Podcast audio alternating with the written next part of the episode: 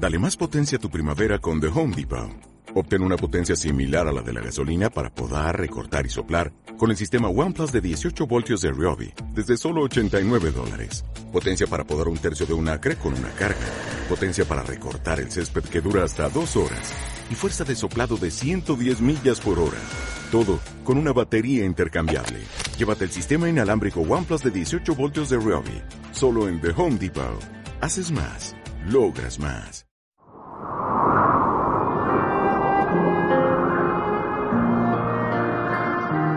En aquel tiempo se presentaron los fariseos y se pusieron a discutir con Jesús para ponerlo a prueba.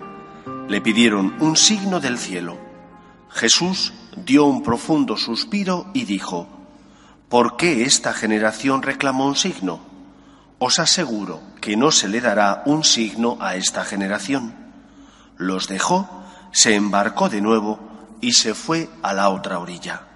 Palabra del Señor. Cuando le están pidiendo a Jesús un signo, es decir, un milagro, eh, están eh, cometiendo un pecado que es tentar a Dios. No tentarás al Señor tu Dios, le dijo el Señor a el demonio en las tentaciones del desierto. Eh, pero eso es algo que nosotros hacemos con mucha frecuencia, quizás sin darnos cuenta.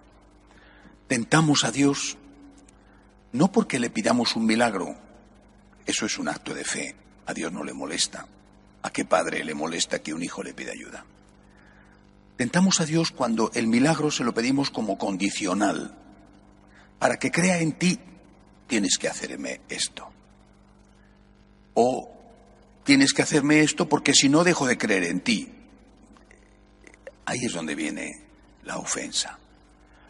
Eh, a todos nos faltan cosas y todos necesitamos pedir y, pedimos, pero nunca deberíamos de condicionar nuestra fe a eso. Nos falte lo que nos falte. Lo que tenemos es muchísimo más. Eh, incluso situaciones terribles que creo que ninguno de nosotros vive, pero que hay personas que sí que viven estos últimos días, por ejemplo, estoy recibiendo un aluvión de peticiones de parte de personas de Venezuela pidiendo ayuda, familias enteras, algunos están dentro del país, otros han cruzado la frontera, familias enteras escriben, supongo que me escriben a mí igual que a quien pueden escribir. Hay situaciones en la vida que son tan espantosas incluso diría tan, tan crueles, fruto no de una catástrofe natural, que es siempre doloroso, claro, sino de la maldad humana. Y eso es más doloroso todavía. Pero incluso en esas situaciones eh, tenemos que ver y hacer justicia a Dios viendo lo positivo, lo que tenemos. Lo que tenemos puede ser insuficiente, pero lo tenemos. Incluso, también tenemos que ver lo que tuvimos, que ya no lo tenemos. La edad ha pasado su factura, eh, ha venido una enfermedad, se ha marchado un ser querido por la muerte. Pero ¿y lo que tenemos y lo que tuvimos? Es decir, condicionar nuestra fe a que Dios haga el milagro de resolvernos nuestros problemas es una injusticia. Y la respuesta de Jesús, como no podía ser otra, es rechazar la injusticia. Cristo no puede ceder al chantaje. No cede al chantaje. El chantaje es una injusticia. Si tú vienes y pides con humildad, yo tengo el corazón abierto para ti.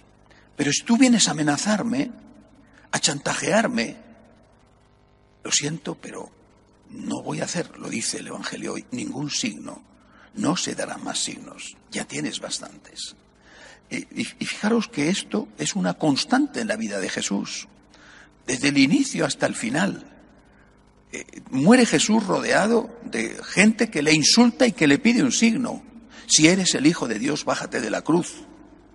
Pero si había hecho infinidad de signos, Incluso ellos reconocen que los ha hecho, a otros ha salvado.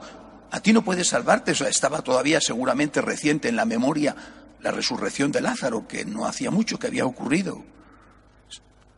Es igual, aunque te dieran todos los días 500 millones de milagros maravillosos y espectaculares, no tendrías fe, no tendrías fe. Hace muchos años iba con un grupo de jóvenes a la montaña.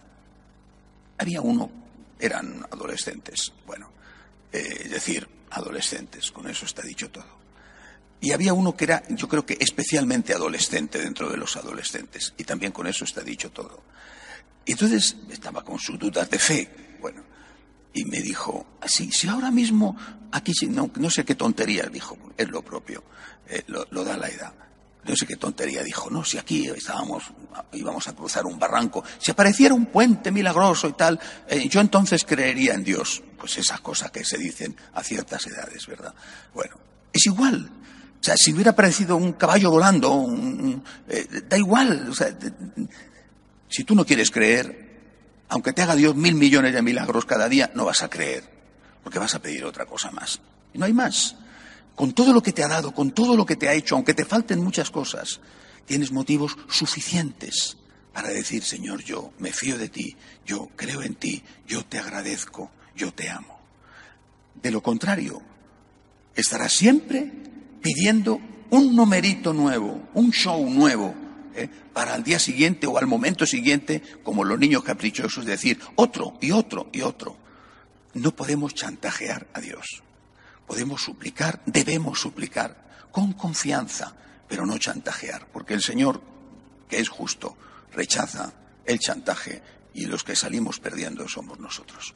De pie, por favor.